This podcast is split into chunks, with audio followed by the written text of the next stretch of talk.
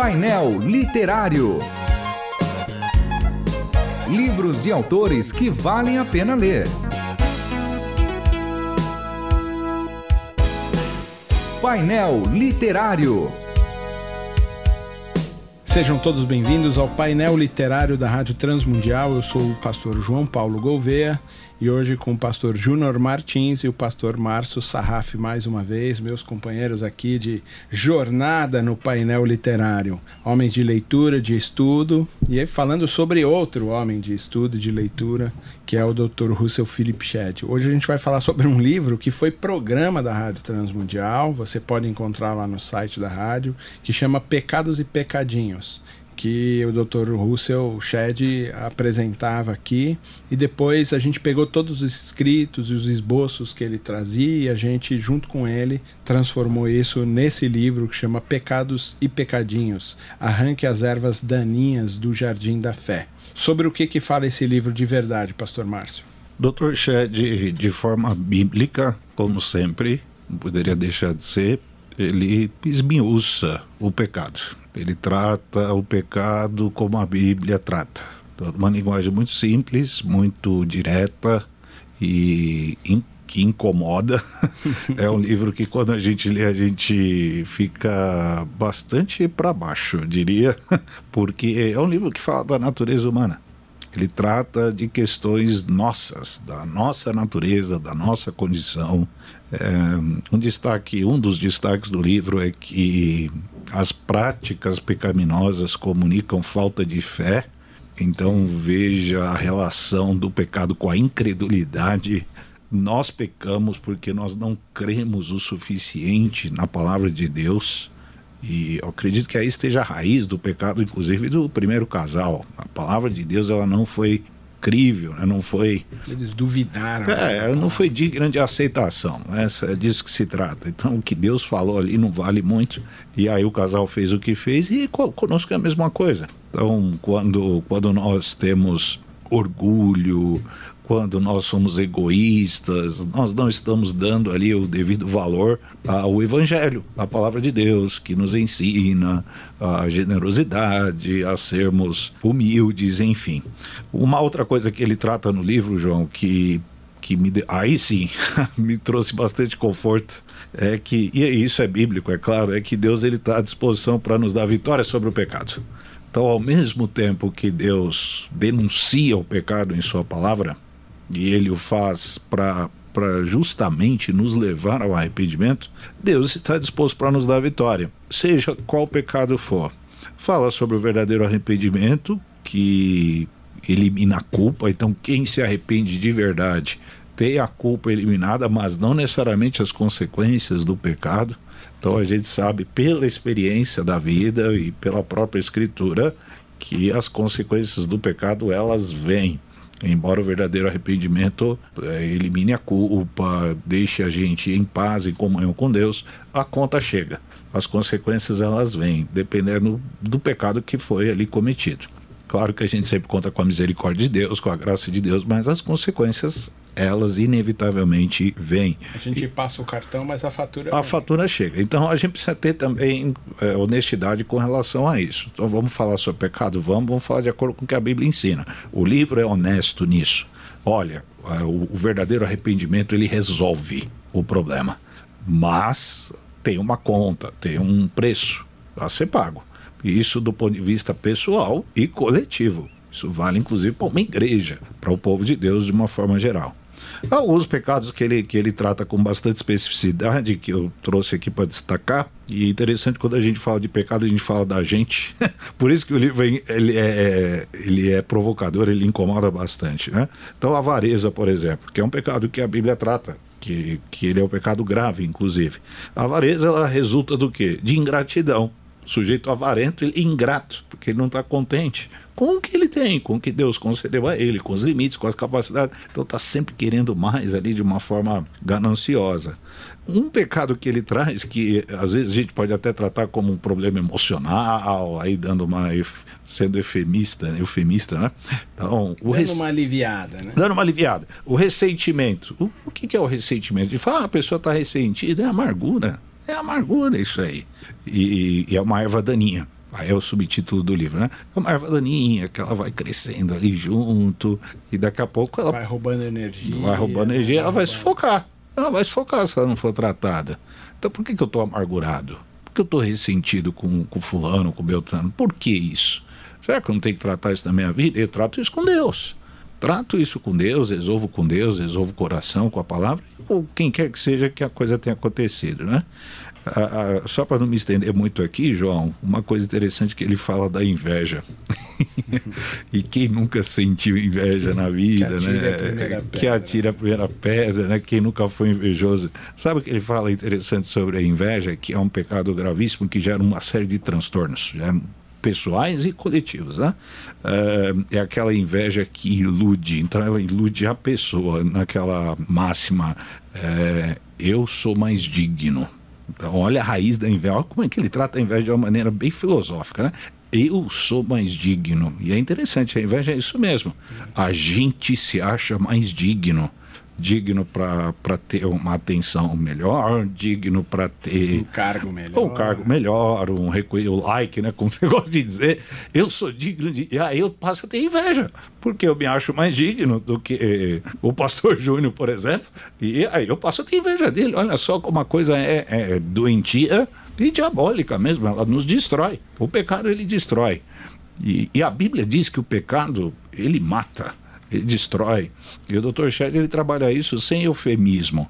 E a gente sabe da humildade ele, dele. Ele não passa um pano, né? Não passa um pano, como a Bíblia não passa um pano, né, João? A, a Bíblia não passa um pano. A gente quer dar uma, uma suavizada um em, em né? coisa que é grave. Inveja é uma coisa grave. Ela destrói um povo, ela destrói uma comunidade, ela destrói uma família destrói uma relação igreja-pastor. Sabe, sabe, o que mais me chamou a atenção quando eu li esse livro? e ouvir os programas também aqui da rádio, uhum.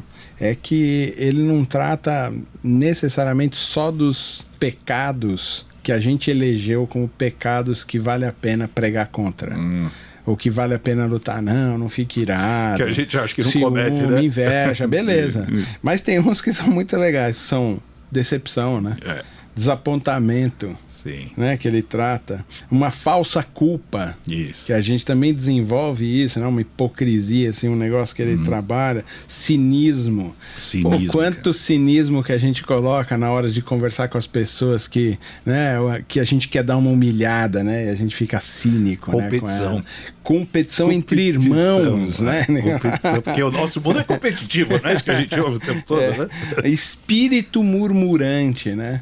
Pastor Júnior, quanto é importante para a igreja saber que essas pequenas coisinhas que a gente deixa de lado, que me parece que ele chama de ervas daninhas, o quanto isso rouba a nossa energia espiritual, o quanto isso rouba a nossa comunhão com Deus, quanto essas coisas roubam a nossa comunhão na igreja.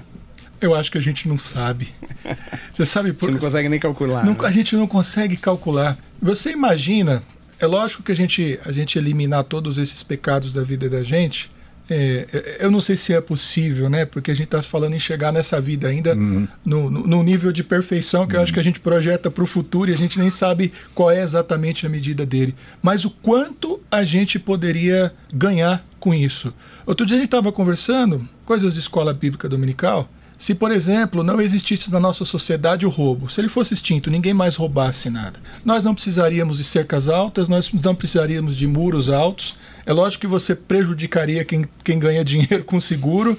Você poderia dormir com a porta da tua casa aberta. Você compraria as coisas e você não, não as protegeria tanto porque você sabe que ninguém pegaria. A gente não consegue nem imaginar como é um mundo isento de todas essas coisas. Imagine a nossa igreja sem inveja, sem murmuração, sem fofoca.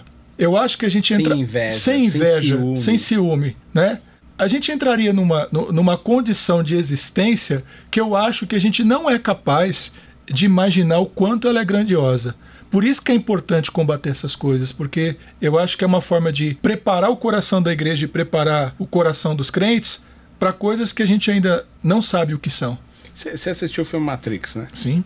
E quando o Smith vai fazer um discurso dele, ele fala: a gente fez o um mundo perfeito. Pois e é. vocês não se adaptaram a ele. Vocês gostam é de murmurar, vocês gostam de invejar, vocês gostam de competir. Que ele não consegue entender porque ele é uma programação, Uhum. né? Ele fica, eu não consigo entender isso. entendeu? A gente fez um mundo perfeito, mas vocês não se adaptaram a ele. A gente teve que destruir a primeira Matrix e fazer uma que tivesse todas essas coisas. Uhum. Porque vocês gostam, né?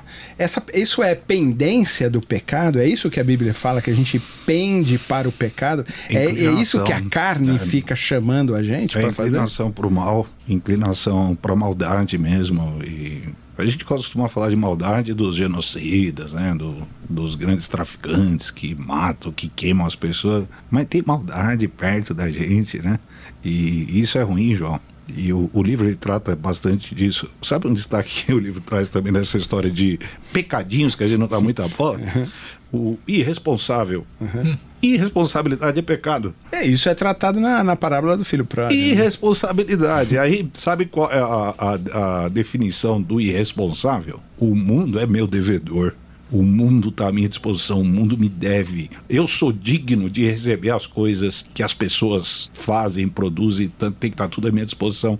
Essa é a cultura do irresponsável, porque ele, ele se escora nisso, e a gente tem um pouco disso na nossa irresponsabilidade, A gente tem músicas que falam disso, né? e é pecando. Devolve o que é meu, né? É pecado, é pecado. E é Então, um paradoxo, né? Porque o irresponsável ele está esperando receber as coisas Isso. do mundo e ele se torna um ônus ainda maior, né? é, Verdade. então, Porque ele eu- pesa para os outros, ele se torna pesado para os outros. Eu tenho um amigo que fala assim: não transforme a sua desorganização em minha urgência. É genial, Calil.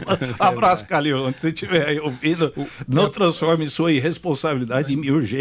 E a gente vê muito isso na igreja. Verdade. Tem gente que é responsável, deixa que eu deixe, a gente paga por, por- por esse tipo de, de pessoa. Ou quando a gente é responsável, alguém vai pagar a conta. Alguém tem que Alguém resolver. paga. E isso a Bíblia chama de pecado. O que me parece que o título é bem irônico, assim, né? É bem engraçadinho, né? É, mas Porque é tudo pecado tem no nada. mesmo tipo de proporção, mas parece que fica elencando, a gente fica elencando. Ah, existem pecados, existem pecadinhos e existem ervas daninhas. Sim. A gente vai usando esse eufemismo para classificar o nosso pecado e não tratar a grande maioria deles. Só aqueles que são aberrações sociais, né? Tipo pedofilia, Que a gente um negócio assim. se, esses a gente se escora "Ó, num esses- guarda-chuva, não, eu esses são isso", pecados, né? É, Isso é muito difícil mesmo, mas esse livro realmente é muito interessante nesse sentido, Sim. que ele vai trabalhando coisas que a gente nem imagina na É. nossa vida cotidiana que seria pecado e a gente deixa aquilo ficar É, novo, florescendo no jardim do nosso coração. E né? de novo, o, o livro deixa isso bem claro e a gente sabe que isso está na Bíblia. Ponto. Deus quer tratar tudo isso. Ele quer resolver isso e ele resolve, ele trata no sangue de Cristo, na palavra de Cristo, no poder de Cristo. Então, a gente que não vai atrás. Verdade. Mas se a gente for atrás, a gente consegue resolver. Verdade. Pecados e Pecadinhos, arranque as ervas daninhas do Jardim da Fé, da editora Shed Publicações, do Dr. Russell Philip Shed mais uma vez. Uma leitura imprescindível para todos nós. Deus abençoe vocês. Até a semana que vem. Amém, Até mais, João. João. Você ouviu Painel Literário. Produção e apresentação: João Paulo Gouveia. Realização: Transmundial.